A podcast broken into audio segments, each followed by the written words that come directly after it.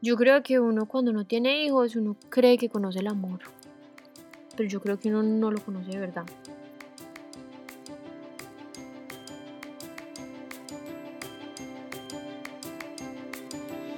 Hola, soy Esteban Arias y esto es Tomémonos un cafecito, el podcast de la maleta liviana. Conversaciones informales de transformaciones espirituales. Si es la primera vez que escuchas un episodio, espero que te guste tanto que te quedes aquí Puedes escucharlo en Apple Podcast, Spotify, Google Podcast, en nuestro canal de YouTube y en siete plataformas más. Búscalo siempre como Tomémonos un cafecito. Si ya eres parte de esta comunidad, gracias. Siempre mil gracias. Hola a todos, hemos llegado al episodio número 40. Se me hace increíble como este recorrido de más o menos un año y medio con el podcast Gracias de nuevo a todas las personas que comparten los episodios, que le cuentan a su familia, que le cuentan a sus amigos y sobre todo a quienes son amigos de la maleta liviana a través de Patreon, porque a través de las membresías hacemos todos juntos de esta comunidad eh, un espacio muy bonito y sobre todo que el podcast y, y la maleta liviana sean un espacio sostenible y pueda seguir existiendo y de esa manera apoyar a creadores independientes. Entonces de nuevo, mil, mil gracias. Quise empezar como con este tema y contándoles que estoy muy emocionado porque es el episodio 40. Además, este episodio sale en la luna nueva de Escorpio, que es mi luna nueva, es mi mes, es mi cumpleaños, entonces es una luna nueva súper poderosa. Y hoy tenemos a una invitada súper especial ya estamos escuchando por ahí un sonidito muy, muy lindo y es probable que lo tengamos durante todo el episodio, pero esto es así. Aquí son las conversaciones, está sacando un tiempo para nosotros. Y bueno, tenemos hoy a María Camila Zuluaga, Maca, mi querida Maca. Yo sé que quienes me siguen a través de la maleta liviana conocen un poco de mi historia. Yo he hablado de María Camila previamente. María Camila y yo fuimos novios hace muchos años, em, entonces pues nos conocemos de toda la vida y hasta más.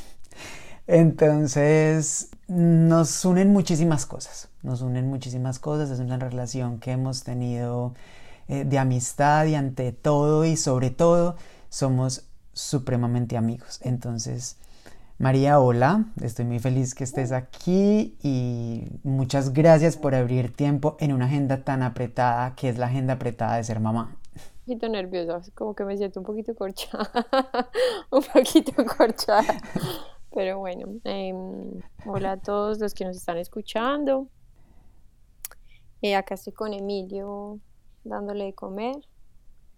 Me hubiera gustado que hubiera escuchado esa introducción, pero bueno, en un futuro la va a escuchar.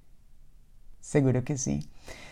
Nosotros nos tenemos mucha confianza, así que ustedes posiblemente van a escuchar una conversación distinta porque obviamente nuestro tiempo, nuestra relación, la forma en la que nosotros nos comunicamos es una es, es una es muy abierta y de muchísima confianza.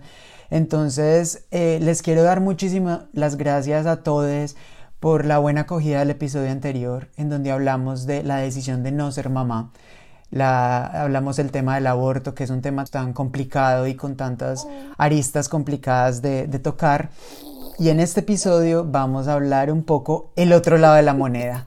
Entonces por ahí estos soniditos de Emilio que nos van a estar acompañando eh, durante este episodio.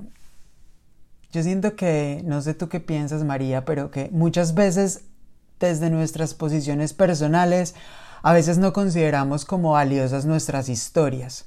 Entonces, yo te animé en algún momento a que habláramos cuando te sintieras preparada sobre todo este tema de Emilio y sobre todo lo que ha pasado más que todo en el último año en tu vida.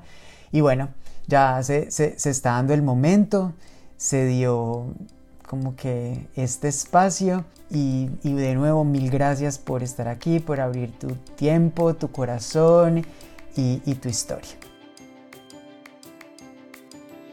Antes de continuar con el episodio quiero contarte algo. La maleta liviana y este podcast han nacido como un proyecto independiente a partir de mi propio proceso espiritual y con el único objetivo de compartir herramientas que nos ayuden a llevar una vida más liviana. Si has encontrado valor en este contenido, ha tocado fibras en ti y ha ayudado de algún modo en tu proceso, te quiero pedir que lo apoyes a través del sistema de membresías que he creado en Patreon. Puedes aportar desde 2 dólares mensuales, bien sea que lo sientas como un donativo o que quieras acceder a los beneficios exclusivos que comparto solo a través de esa plataforma. Me encanta entregarte episodios de calidad, pero claro, esto requiere recursos que quiero evitar cubrir a través de publicidad. Yo personalmente creo más en el poder de la comunidad como una red de apoyo. Simplemente entra a www.patreon.com slash la maleta liviana o encuentra el enlace en la descripción de este episodio.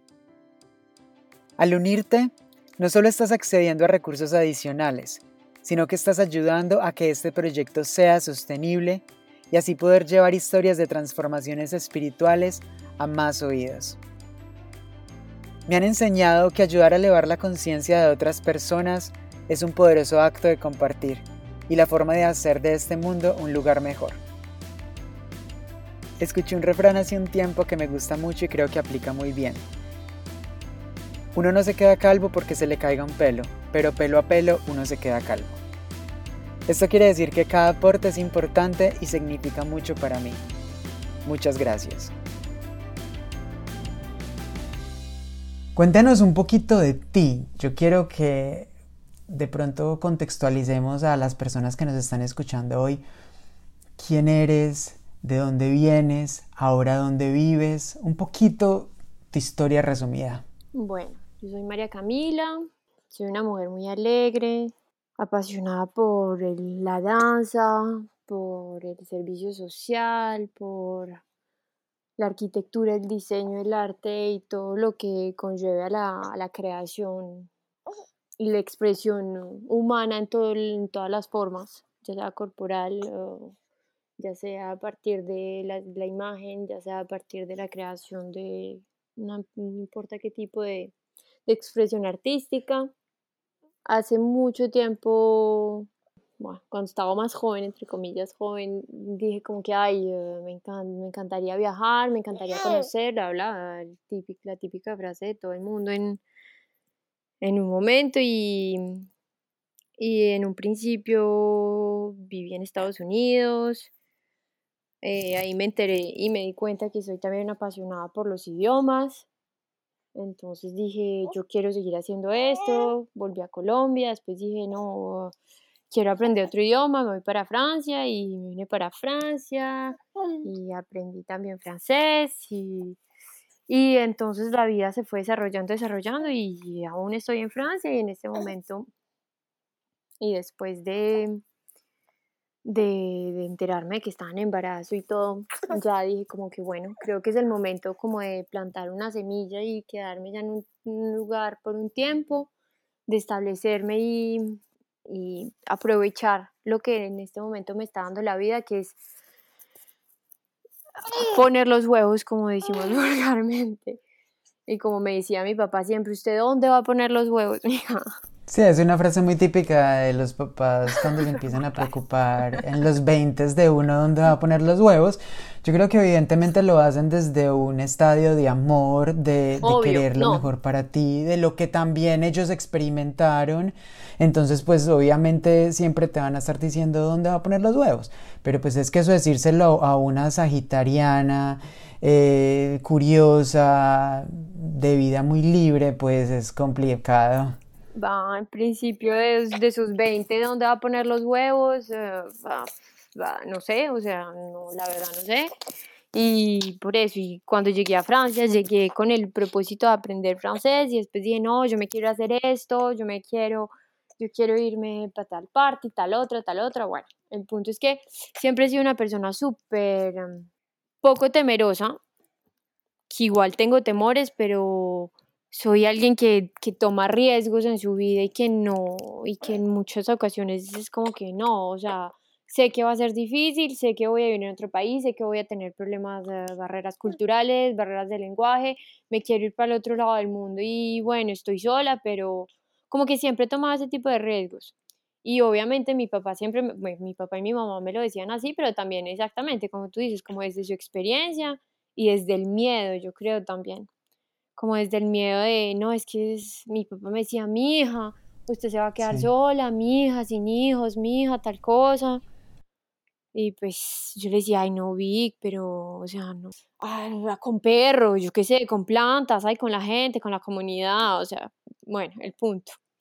Pero bueno, ya después de, de, estar en muchas partes, vivir en muchas partes, no solo de ciudades, pero también en, en lugares, de compartir con muchas personas, tratar de, de vivir en diferentes tipos de... ¿Qué pasó, mi príncipe? De sociedades. Em, en Francia encontré un lugar, un, lugar en el que me siento cómoda, me siento muy bien y bueno, como se fue desarrollando la vida, ya como que bueno, es, estoy en Francia y siento que es el lugar correcto donde debo estar en este momento. Mm, soy de Manizales, soy eh, una colombiana muy, muy, muy, muy orgullosa de ser colombiana y cada que, que puedo saco como a relucir lo mejor de, mi país porque soy también, o sea, yo soy lo que soy en este momento y también lo digo, Emilio va a ser un hombre de con mucho bagaje cultural gracias también a su herencia colombiana. Entonces como que en este momento valoro, valoro mucho eso, como que, wow, va a tener la posibilidad de contrastar dos mundos muy diferentes que yo, pues, que nosotros ya lo hemos hecho por, por cosas de la vida y por, y por la experiencia de años, pero yo creo que uno desde chiquito tener ese contraste y tener esa, esa oportunidad de ver la, las culturas tan cerca y ver las diferencias, yo creo que eso, eso te abre los ojos impresionantes, o sea, yo creo que eso es como... ¡oh! Total. Podríamos hablar horas y horas y tendríamos muchísimos temas para abarcar las relaciones, el amor. Bueno, hoy nos vamos a focalizar mucho en un capítulo de la vida de María Camila, que es exactamente el último capítulo, el último año que he experimentado, sobre todo con Emilio, porque tú nos vas a contar la historia, pero pues tú vivías en París y, y pues el capítulo de Emilio llegó a tu vida, entonces cuéntanos un poquito cómo empezó este capítulo yo creo que el capítulo no empieza desde que estaba en, París, sino que mucho Yo creo que Francia ha sido un capítulo completo que ha tenido otro montón de cosas, ¿sí me entiendes? Como que todo fue como desembocando una cosa en la otra, en la otra, en la otra. Y yo en un principio no pensaba quedarme tanto tiempo, o sea, yo en realidad en un principio pensaba solo venir a aprender el idioma y, y ya. Después es más, hablando contigo, como que no, María, pero ¿por qué no estudias? Sí, porque si quieres hacer tu máster, tus cosas, ¿por qué no, no te quedas en Francia? Y yo, ay, sí, venga. Y así fueron las cosas como dilatándose, dilatándose, dilatándose. Lo mismo en algún punto, como que, ay, no, sí, listo, el francés, entonces me voy a ir para París. Entonces, ah, yo vivía como en la zona rural francesa y me fui a vivir a, al banlieue parisien, que es el, ah, en muchos barrios alrededor de París y encontré trabajo y después dije como listo, me voy a poner a estudiar y me puse a estudiar y el estudio me ofreció muchas cosas súper chéveres y ya como que uno dice como que wow, ya la calidad más súper bien y todo. Pero yo cuando estaba en el campo conocí al papá de Emilio, a Eddie, y decidimos seguir juntos. Entonces por eso digo que la historia yo no creo que sea desde hace un año, o sea, como que todo ha sido una serie de hechos eh, relacionados y nosotros seguimos juntos. El año pasado yo, yo, dije, ay no, yo me quiero quedar en París, no, voy a, voy a aprovechar como que me como que me pude ir para el campo, entonces me vine todas las vacaciones a pasar las vacaciones con mi novio, con mi pareja, en el campo, sí. sí. Estamos contando la historia de Emilio, sí. Y entonces pasé el verano, todo, busqué un trabajo chiquitico, pues como para trabajar, como para tener ah, algo de plata para, para, para pasar el verano chévere y para poder salir a comer y bla, bla, bla. Y en septiembre, que es el, la entrada del colegio y todo en, acá en Francia, bueno, ya me tocaba regresar porque yo ya tenía que empezar a hacer una práctica profesional por, por la formación, el estudio que estaba haciendo, la especialización que estaba haciendo y tenía que ir a encontrar práctica y tenía que, que seguir el estudio y tenía que volver a mi trabajo y entonces bueno, yo ya se acabaron las vacaciones, me voy y yo llegué a París la primera semana súper bien, pues súper estresada, o sea, trasnochando así horrible, eh, tomando café así al 100 porque estaba terminando mi portafolio para poder eh, empezar mi práctica. Y como a las dos semanas, unas malu ni siquiera maluqueras, me despertaba con un dolor de cabeza como si tuviera un guayabo así horrible. El peor guayabo de la vida. Resaca para las personas que nos escuchen en otros contextos. en, otros, en otros contextos, en otros continentes. Y yo, ¿qué es este? ¿Qué es este dolor de cabeza? Y yo tomaba agua y tomaba agua. Y no, que un coliquito, que una cosa así. Y yo, no, me va a llegar el periodo, me va a llegar el periodo, me va a llegar el periodo. Pues el periodo no llegaba. Pero yo nunca me imaginé. Yo, la verdad, en ese momento tenía un, una T de cobre. Estaba, yo planificaba, tenía un método de planificación intrauterina. Y entonces yo no estaba preocupada por ningún embarazo. El punto fue que esos días fueron súper estresantes y finalmente, bueno, cabe resaltar que mi pareja seguía viviendo en el campo, sí, en el campo, en otra, en otra parte, y yo estaba en París. Y un fin de semana, eh, él venía a los 15 días, entonces fue como el 15, 15 de septiembre, él iba a París a visitarme porque nosotros nos veíamos cada dos semanas más o menos. Y ese fin de semana llegó él y yo estaba maluquísima. Y yo con unos cólicos, pero unos. Y yo no, esto es que me. Ay, sí, mi amor. Esto es que me va a llegar el periodo, que son estos cólicos tan horribles. Y dijimos, como que, ay, no. Mm, voy a ir donde el médico porque yo creo que fue que la T se movió. Pero, pues, así como súper inocente la cosa. Y el lunes, efectivamente, fuimos donde el médico. Gracias a Dios, él estaba conmigo ese día por situaciones así como ah, de la vida que nunca pasan. Ese lunes él estaba conmigo. Y entonces yo, yo entré a que me revisaran, a que me sacaran la T, pues porque estaba mal puesta, porque se había movido. Y me empezaron a hacer una ecografía y me empezaron a preguntar, ay, no tenía maluqueras y no ha tenido vómitos. Y yo no, solo he tenido un dolor de cabeza horrible, todos los días tengo dolor de cabeza. Y no le han dado náuseas, no, yo no he tenido náuseas, el periodo. Y yo, no, el periodo está que me llega, pero me ha llegado. y tal cosa y tal otra. Entonces me, ya como que, ay no, la cosa es que mm, pues efectivamente el dispositivo se movió y eh, lo que pasa es que está en embarazo. Esas son las incomodidades que usted tiene. Entonces yo como que, obviamente eso fue como si a mí me hubieran echado un baldado de agua fría encima. Porque yo en ese momento no me esperaba esa respuesta. O sea, yo lo último que me estaba imaginando en ese momento es que me fueran a decir eso. Y entre todos los planes que uno hace inocente, no estaba tener hijos y mucho menos en ese momento que me dijeran, están embarazo, tiene un mes. Y yo, ¿qué? Obviamente ya el médico como que, ay, bueno, la, la persona con la que está su pareja, yo le dije, sí, ¿quiere que le digamos? Yo, pues sí, obvio. Ya, entonces como que lo llamaron, él se asustó un poco porque yo estaba en un baño de lágrimas, así como que impresionante. Me dijo, entonces está bien, yo sí. Entonces ya como que, ay, sí, bla, bla. Entonces, bueno, le dijeron como que, ay, lo que pasa es que, es que están embarazo. Y obviamente casi se va de espaldas porque tampoco estaba entre sus planes que nos dijeran eso. Y bueno, y desde ahí ya empezó una nueva, una nueva visión del mundo de cómo va a ser esta nueva vida con este nuevo ser. ¿Qué va a pasar? Yo no convivo con mi pareja, nosotros nos vemos, bla, bla, pero nosotros no convivimos juntos yo estoy acostumbrada a vivir en la ciudad, yo no estoy acostumbrada a vivir en el campo, yo, yo, no, yo, a mí no me gusta estar limitada por un carro y a mí me gusta salir y poder caminar a la ciudad, ¿qué voy a hacer? Estoy estudiando, ¿cómo voy a seguir estudiando y voy a llegar a la universidad toda barrigona? Eh, tengo que presentar y tengo que mm, mi proyecto final, ¿cómo voy a hacer eso? Yo no sé cómo voy a hacer. O sea, todas esas preguntas pasaban por mi cabeza en, esos, en ese minuto donde me dijeron eso. Sí, sin tu familia, o sea, obviamente como inmigrantes eso también hay que aclararlo un poco. Estamos en condiciones vulnerables en muchos aspectos. Sí, pero la cosa es que yo siempre me he creído como súper machito, o sea, como que, ah, yo puedo todo sola, yo puedo... Entonces en ese momento, digamos que fue súper egoísta porque la verdad yo solo pensé en mí, qué va a pasar, ¿Qué, cómo voy a hacer esto, cómo voy a hacer lo otro, mi vida, mi vida, mi vida y mis cosas, cómo van a cambiar y mis proyectos y mi proyecto de irme al otro lado del mundo otra vez a, hacer, no sé, cualquier cosa menos eh, quedarme asentada en un solo lugar, o sea, es eso. De que te iban a cortar la libertad.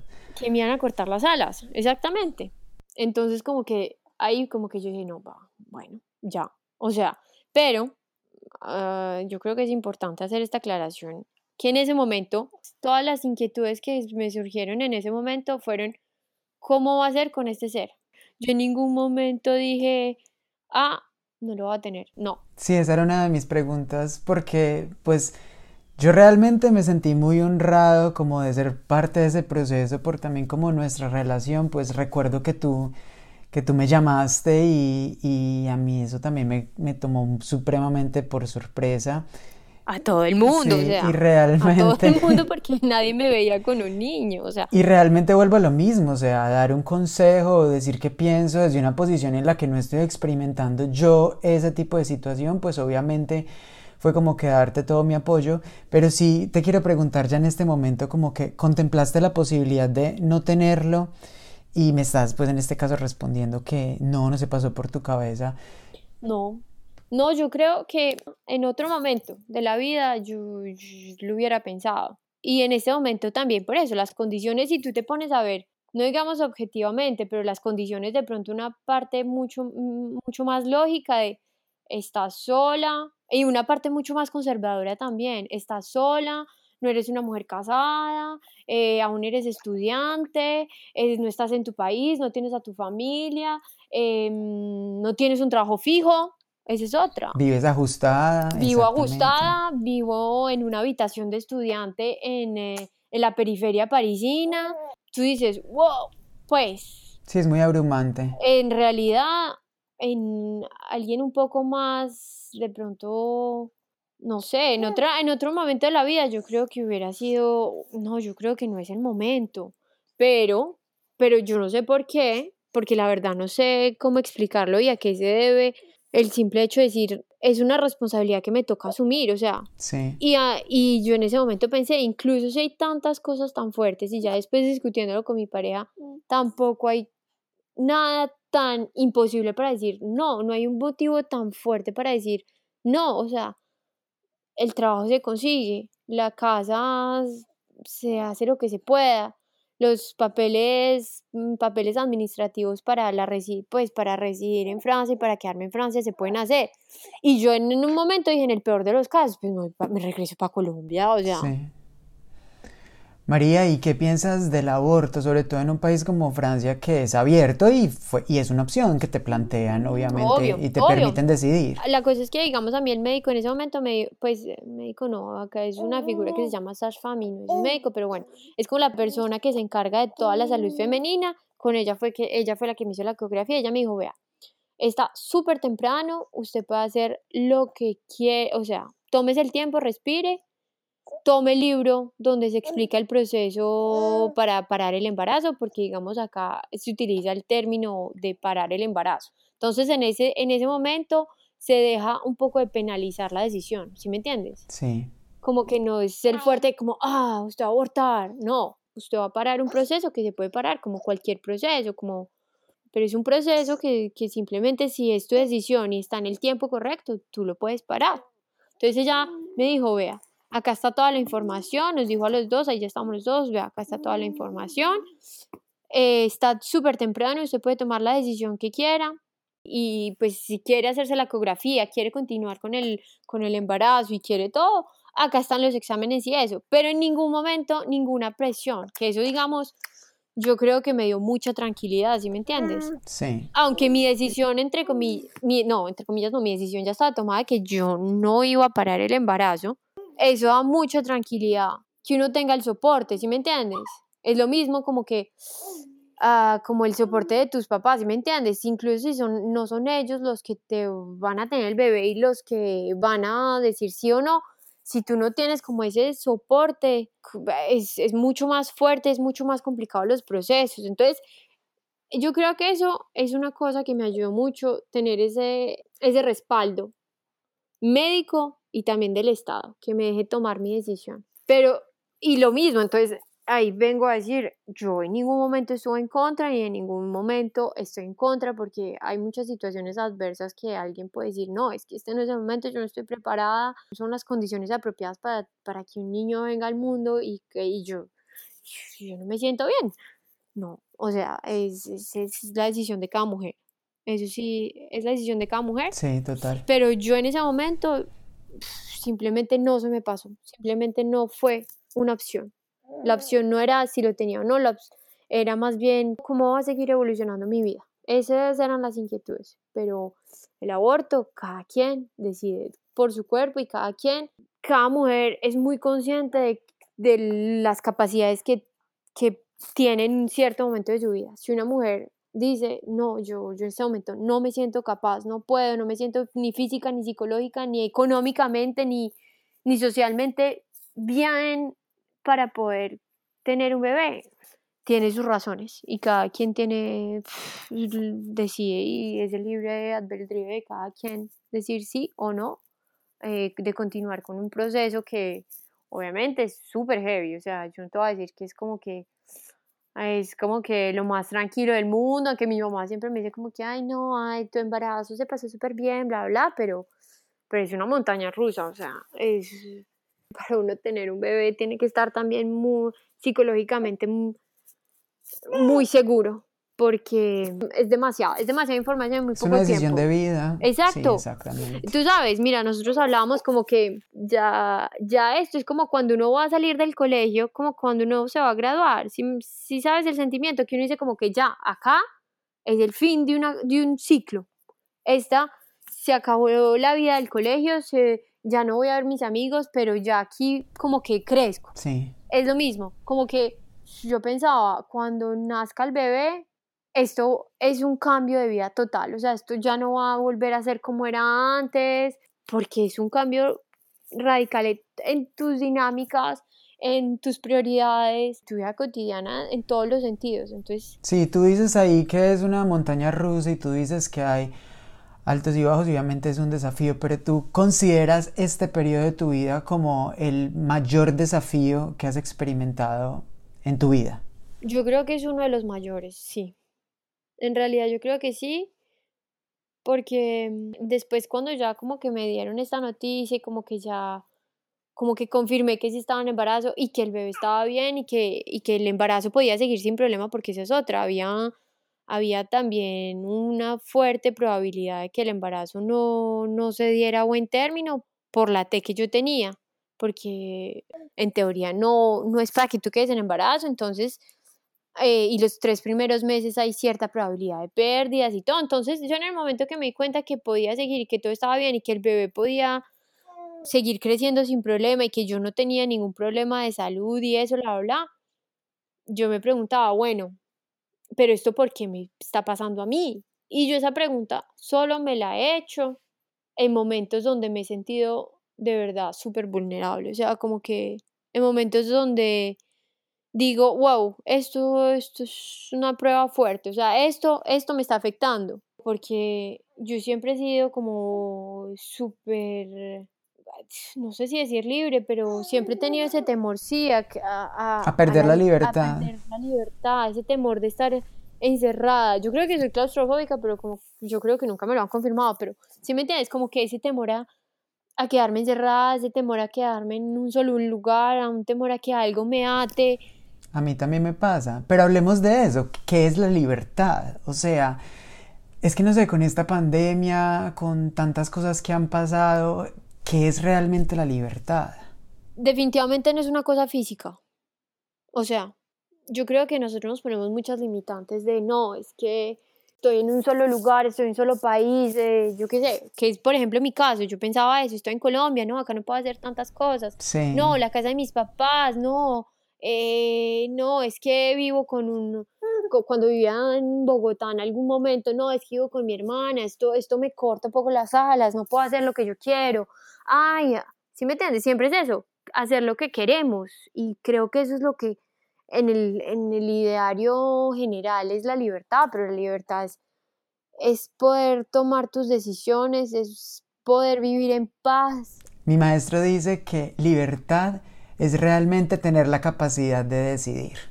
Tener libertad es estar libre de tu ego, de tus limitantes internas. No, pero y es muy fuerte llegar a ese, punto, pero... Total, es que es de mucho trabajo. Es de mucho trabajo, o sea, por eso te digo, como que uno pensar que la libertad no es, no es, por ejemplo, ay, el dinero, no, es que si yo no tengo dinero no puedo hacer esto, lo otro, pero es que eso no nos está cortando las alas para hacer muchas cosas. Y lo mismo, por ejemplo, en este caso, un nuevo ser en mi vida no me iba a cortar las alas y no me va a impedir realizar muchos sueños y muchas cosas que me gustaría. Pero entonces ahí viene otra cosa que yo creo que se involucra, que es que es otra cosa súper fuerte que yo trabajo todos los días, que es la paciencia y aprender que todo tiene sus tiempos y exactamente como dice también mi mamá, los tiempos de Dios son perfectos. Son perfectos. Mi mamá habla de Dios porque mi mamá es muy creyente, pero habla de lo que quieras, pero el tiempo, como se presentan las cosas, son perfectas, o sea, y uno entender que, que todo llega en el momento que tiene que llegar es muy complejo. Sí. Oye, yo sé que te embarcaste en esto y el hecho que uno asuma las cosas con responsabilidad, porque eso es asumir las cosas con responsabilidad en tu vida, no quita las dudas del proceso. ¿Qué te decías en momentos de dudas?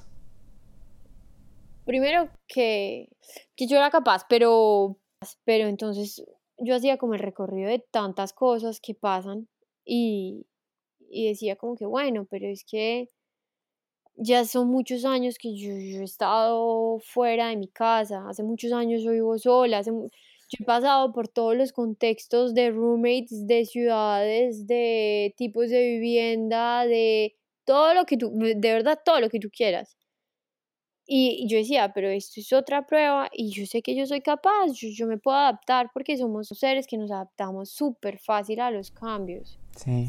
Y esa es otra estar flexibles a estos cambios, que eso fue como que si tú no estás flexible y si no estás de, verdad dispuesto y es más fuerte los cambios. Entonces, yo, lo, yo traté de recibirlo con mucho amor y con mucha compasión. O sea, como que esta fue mi decisión, tengo que aceptar todo lo que viene con ella, si sea fuerte. Yo sé que yo soy capaz y yo sé que va a ser difícil, pero si no tengo como esa capacidad de ser flexible, yo sé que va a ser mucho más complejo. Sí, adicional a eso, obviamente esto se juntó con pandemia. ¿Cómo fue experimentar una maternidad tan solitaria? Porque fue tú sola en París, en plena pandemia, eh, sin familia. O sea, de verdad es, son muchas cosas al tiempo. Fue difícil, sin embargo, yo creo que eso no fue como el, o sea, no fue como que el reto más grande de toda la maternidad, ¿sí me entiendes? Sí. Em, porque yo estoy acostumbrada hace mucho tiempo, como te decía, yo hace mucho tiempo, pues tú lo sabes, no, yo no vivo en mi casa desde hace más de 10 años, ni con mis papás, ni en mi ciudad natal, ni entonces, en realidad yo estoy acostumbrada como que a hacer muchas cosas sola. Y tuve la fortuna de estar acompañada de grandes personas durante todo ese tiempo. O sea, como que mis dos amigos inseparables de París, que todo el tiempo estaban como súper pendientes de mí y todo. Y obviamente mi pareja también todo el tiempo, pues venía cada que... Y yo también viajaba y nos encontrábamos cada que podíamos. Entonces, en realidad la soledad era compleja como que cuando llegaba la noche, después del trabajo, a las 8 de la noche, tenía que cocinar, tenía que lavar la ropa, tenía que, va, lavar la ropa, salir a lavar la ropa la lavandería de la esquina, cocinar, eh, arreglar la casa y acostarme para levantarme el otro día a trabajar. O sea, eso es como tú dices, como que ah, es un poquito, pues, como un poquito de carga, pero en realidad yo creo que la flexibilidad y tener como esa capacidad de decir, listo, esto, esto, es lo que toca hacer y pues hagámoslo. Entonces como que ese, esa cualidad que yo creo que también tengo de ser flexible y poder adaptarme y ser muy resiliente a las situaciones, yo creo que me ayudó mucho. Sí. Entonces, realmente, ¿qué fue lo más retador de todo este tiempo? Aceptar el cambio de vida, lo que te digo, y, y decir como que me tengo que mudar y tengo que dejar mis cosas y mis planes y, y decir como que esto va a ser otra cosa, esto va a ser otra vida de aquí en adelante y aceptar, porque la maternidad la amé, o sea, eso fue, yo nunca me imaginé, o sea, y por eso te digo, yo creo que, o sea, yo no sé si tú en alguna vez te imaginaste verme en embarazo. Yo creo que mi mamá nunca se lo imaginó. No, para nada. y yo creo que nadie se lo imaginaba, entonces como que yo tampoco y en el momento en que me empecé ya a ver el embarazo y el embarazo fue como súper mágico, o sea, fue como que es demasiado, demasiado, demasiado lindo. Entonces, al final, como que la maternidad se, se va dando súper natural. Eso también, el cuerpo es súper sabio, o sea, como que empieza toda esa evolución y tú empiezas esos cambios, pero ya en el momento, cuando te dicen como, listo, ya acaban de hacer un bebé, y dije como que, uy, ya, acá, como que acá fue. Ya esto es el nuevo punto de partida y esto cómo va a ser. Yo creo que eso fue lo que más, como más temor me dio, como que no estaba como muy preparada, la verdad. Para ti, Emilio, es un milagro. Claro, pero milagrísimo. Es el milagro más grande que ha pasado en mi vida. Y tú ver como que en contra del viento y la marea llegó a nuestras vidas. O sea. Sí, las probabilidades médicas eran no, mínimas. Médicas, sí. 1%, pues. Uy, una cosa así. Y, y no solo médicas, sino que, eh, o sea, como que en tantas situaciones, yo creo que también uno tiene que estar muy preparado, o sea, como que el cuerpo de alguna forma tiene que estar como un poco también en, en diálogo con la mente y con todo para decir, venga, listo, va a ser la hora de, es la hora de bebé. Si me entiendes, uno ver tantas parejas que tienen tantos problemas para quedar en embarazo, pero nosotros de verdad como que ninguna intención y que pase así como que bla. Tú dices, no, esto... Sí, un propósito mayor. Esto no es normal, esto no es, esto, esto no fue decisión solamente mía de que este alma llegara al mundo, esto fue una decisión del universo completo de que llegara. Sí, hay un este cuadro completo. Exacto. que a veces no vemos. Y te quería preguntar eso, ¿qué sientes? Puede ser prematuro, pero ¿qué sientes que Emilio te vino a enseñar? El amor infinito. Sabes, mm, yo creo que uno cuando no tiene hijos, uno cree que conoce el amor pero yo creo que uno no lo conoce de verdad. Y a entender que mm, la felicidad también es un estado y que muchos otros sentimientos y muchas otras cosas de la vida en ese sentido son muy son muy nosotros somos muy radicales como que las cosas son bien o son mal, las cosas está, estamos felices o estamos tristes. Es que estamos enamorados o no estamos enamorados. Es que, ¿sí me entiendes? Sí. Nos cuestan las zonas grises. Exacto, nos, nos cuestan como que, nos cuesta decir como que, ay no, hoy me estoy sintiendo triste, pero estoy feliz. Es como que, a ver, no entendí, o sea, ¿sí me entiendes? Y yo creo que con un hijo uno llega un poco a entender esas situaciones, porque, por ejemplo, el cansancio de los primeros meses, tú dices, estoy mamado, no quiero hacer nada, me quiero quedar en mi casa, pero tengo toda la energía porque es una energía súper instintiva y súper salvaje de verdad, de, animal, de alimentar a mi, a mi bebé, de dormirlo, de cuidarlo, de cambiarle el pañal, ¿sí me entiendes? Tú te sientes en a veces en una tristeza que tú dices, pero ¿qué es esto? Pero no, pero, pero tú ves a un bebé y te sientes es extremadamente feliz y dices, gracias a Dios, está bien, está sano, está vivo. Entonces es como entender que hay tantas zonas intermediarias en todos los sentimientos y en todas las sensaciones, que no podemos ser radicales en decir como que estoy bien o estoy mal, no, tú puedes estar bien y mal. Sí, y está bien las dos. Y está bien. ¿Qué sientes que se ha transformado en ti? Que se ha transformado en mí. O sea, si hablamos de la María Camila de hace un año y medio.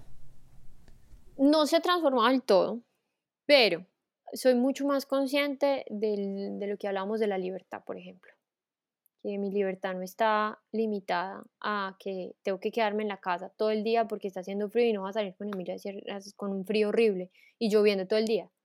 Que antes yo quedarme en la casa todo el día era literal arrancarme los pelos de la cabeza, o sea, es como que, ¿sí, me entiendes?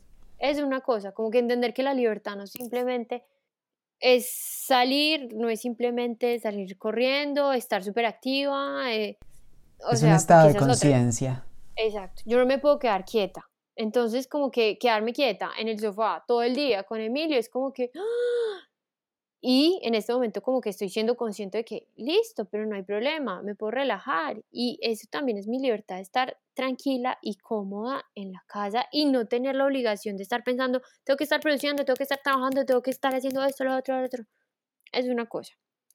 Y otra que, que es mucho, Emilio, lo que me ayuda es la paciencia, porque soy un poquito impaciente. Y él yo creo que también es un poquito impaciente. Entonces como que es otra cosa de la cual me he hecho consciente, como que si yo no tengo ese, primero no pongo ese ejemplo para él, y si yo no tengo paciencia, las cosas se empiezan a desbordarse, ¿me entiendes? Entonces como que eso ha ido un poco, no sé si mejorando, pero por lo menos he venido como trabajando y siendo consciente de esas cosas. Súper. ¿Qué quieres que Emilio sepa de su mamá cuando ya pueda escuchar este episodio en algún momento? Que fue la sorpresa más inesperada y más hermosa que yo he podido tener en la vida. Que incluso si no estaban los planes, es, eh, es el plan más divino que pudo haber llegado a mi vida. es mi vida entera, es, simplemente eso y esas ganas de, de verlo y como que es pincharlo y, y, volverlo a metérselo a uno en la barriga y tenerlo ahí, sentirlo ahí, es como que indescriptible. Como que es es una sorpresa que yo nunca esperé, pero que es la sorpresa más divina y más hermosa y más milagrosa, como me estaba preguntando ahorita, del universo.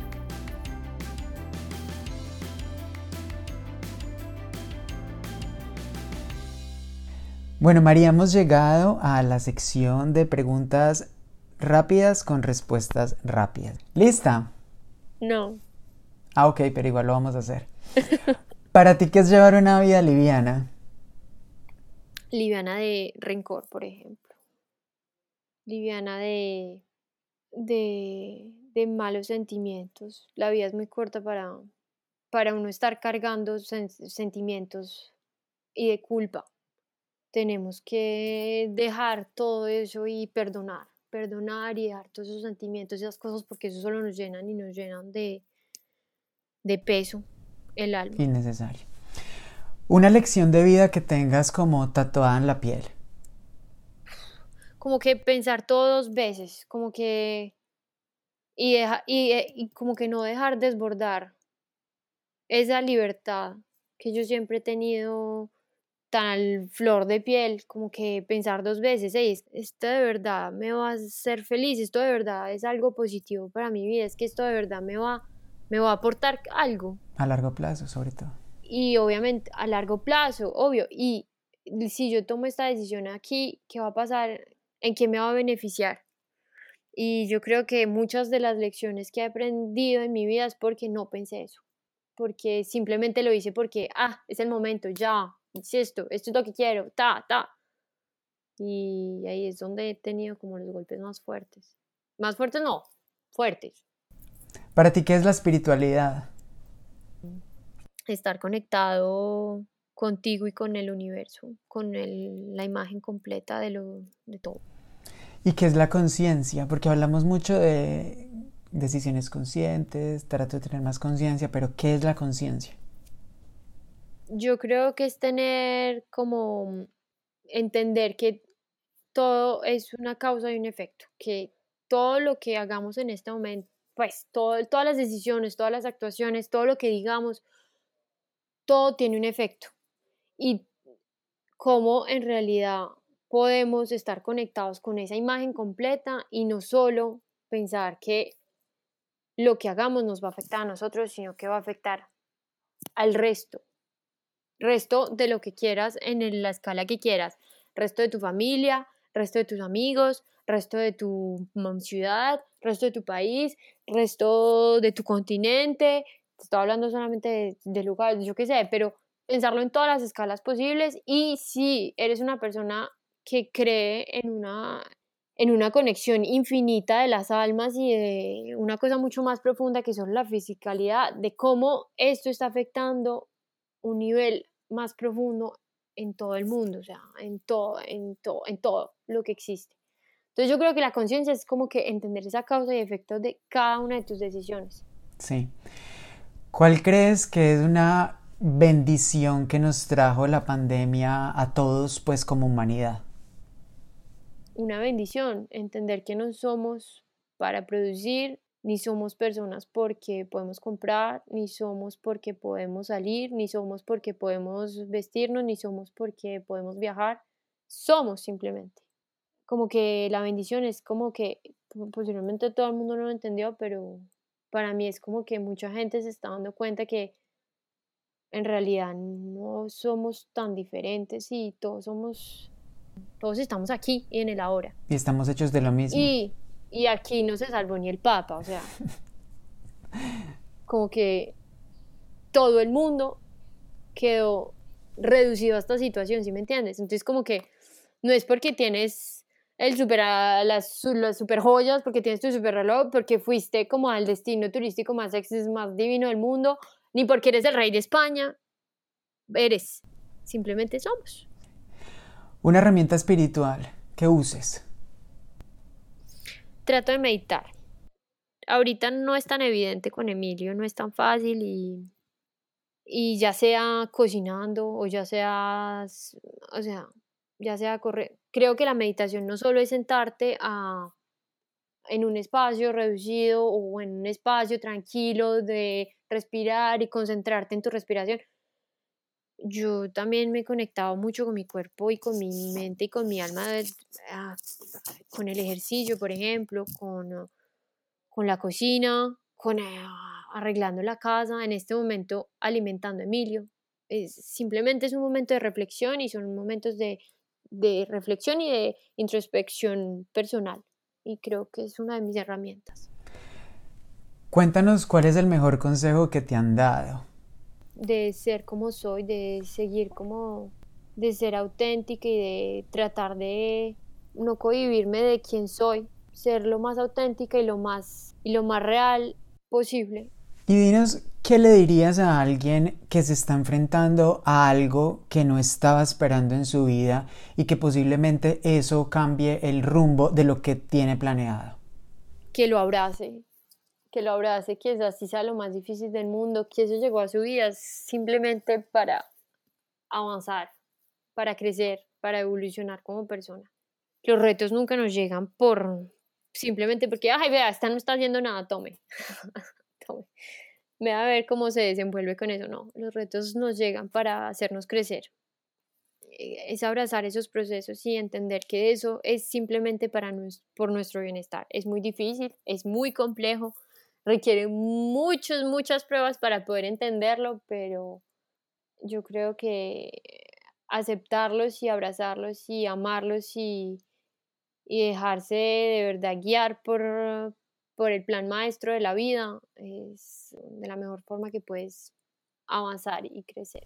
La vida es en sí para todos y por eso estamos aquí. Son es parte de cómo sortear esos desafíos porque no nos vamos a poder salvar de ellos, por así decirlo, y, el dolor es parte también del, digamos, del proceso, ya va a depender más de nosotros cómo recibimos esas pruebas y cómo las, sí, cómo las enfrentamos, con qué actitud, con qué, con qué herramientas, eh, y lo que tú dices, con qué apertura también, con qué apertura abrazamos eso y fluimos con eso también, porque yo siento, y yo lo he escrito en la maleta liviana, eh, la vida, el universo, Dios, como lo quieras llamar, siempre te van a llevar a lugares mejores y a lugares inimaginables que son los mejores y en donde tu alma puede brillar muchísimo más. Vale hacer la, la aclaración que es, que es difícil, que es difícil aceptarlo y que Ah, tú más que nadie sabes que todos esos retos vienen acompañados de lágrimas, de, frustración y de temores, pero pues toca abrazarlos, toca abrazarlos y, si llegan a nuestra vida es porque somos capaces. Yo no, yo, creo que los retos... Sí. No llegan por sí solos, solo como yo creo que si te llegan es porque en, de alguna u otra forma tienes la capacidad de sobrellevarlos y, y de entender que es por pues para pues para cambiar y para crecer. La cura está antes de la enfermedad. Nada, Te agradezco muchísimo este episodio tan lindo, tan especial, tan no sé, tan simple pero tan rico. Eh, tu historia es, es, muy bonita. Yo realmente quiero expresártelo en este momento. Te admiro un montón. Admiro verte en esa eh, potencia, en lo que has logrado en este tiempo, en la mamá que eres, en la mamá que te has convertido. Te agradezco también mucho lo que me has ayudado a crecer a mí Gracias por enseñarme el valor del amor incondicional y lo que significa el amor y lo que sigue significando para nosotros. Y no solo eso, sino tantos tipos de amor y poder entender que tienes y puedes experimentar muchos, muchos tipos de amores. porque yo siempre lo digo, el amor que yo siento por ti es un amor que yo no siento por absolutamente nadie más. Y si me preguntan qué amor es, no tengo la forma de describirlo y, me alegra mucho poderlo sentir. Y, y, nosotros siempre pensamos en amor, acá solo pequeña nota al pie, pensamos en amor romántico, amor de pareja, pero el amor es tan infinito y tiene tantos matices que no nos alcanzamos a dar cuenta. Total. Yo últimamente he llegado a decir, creo que en estos días hice un post de la maleta liviana que es como eso creo que básicamente lo que nosotros vinimos a hacer es aprender primero a amarnos a nosotros mismos de una forma incondicional y hacer canales de amor con el resto del mundo. Yo creo que esa es nuestra real tarea en este plano físico. O sea, entregar amor, invadirnos de amor y ser canales para repartirlo a la gente. En la forma que sea. Eso da igual. Que sea. Te mando un abrazote. Te amo mucho, muchas gracias por este episodio y pues esperamos que le llegue a muchas personas que puedan estar necesitando tus palabras, tu experiencia y la luz en especial que has, digamos, encontrado a través de todo este proceso. Pues, ojalá que, que esto les llegue al fondo del corazón o por lo menos a una persona y con eso voy a ser inmensamente feliz y gracias a ti por escucharme, gracias a ti por estar ahí siempre.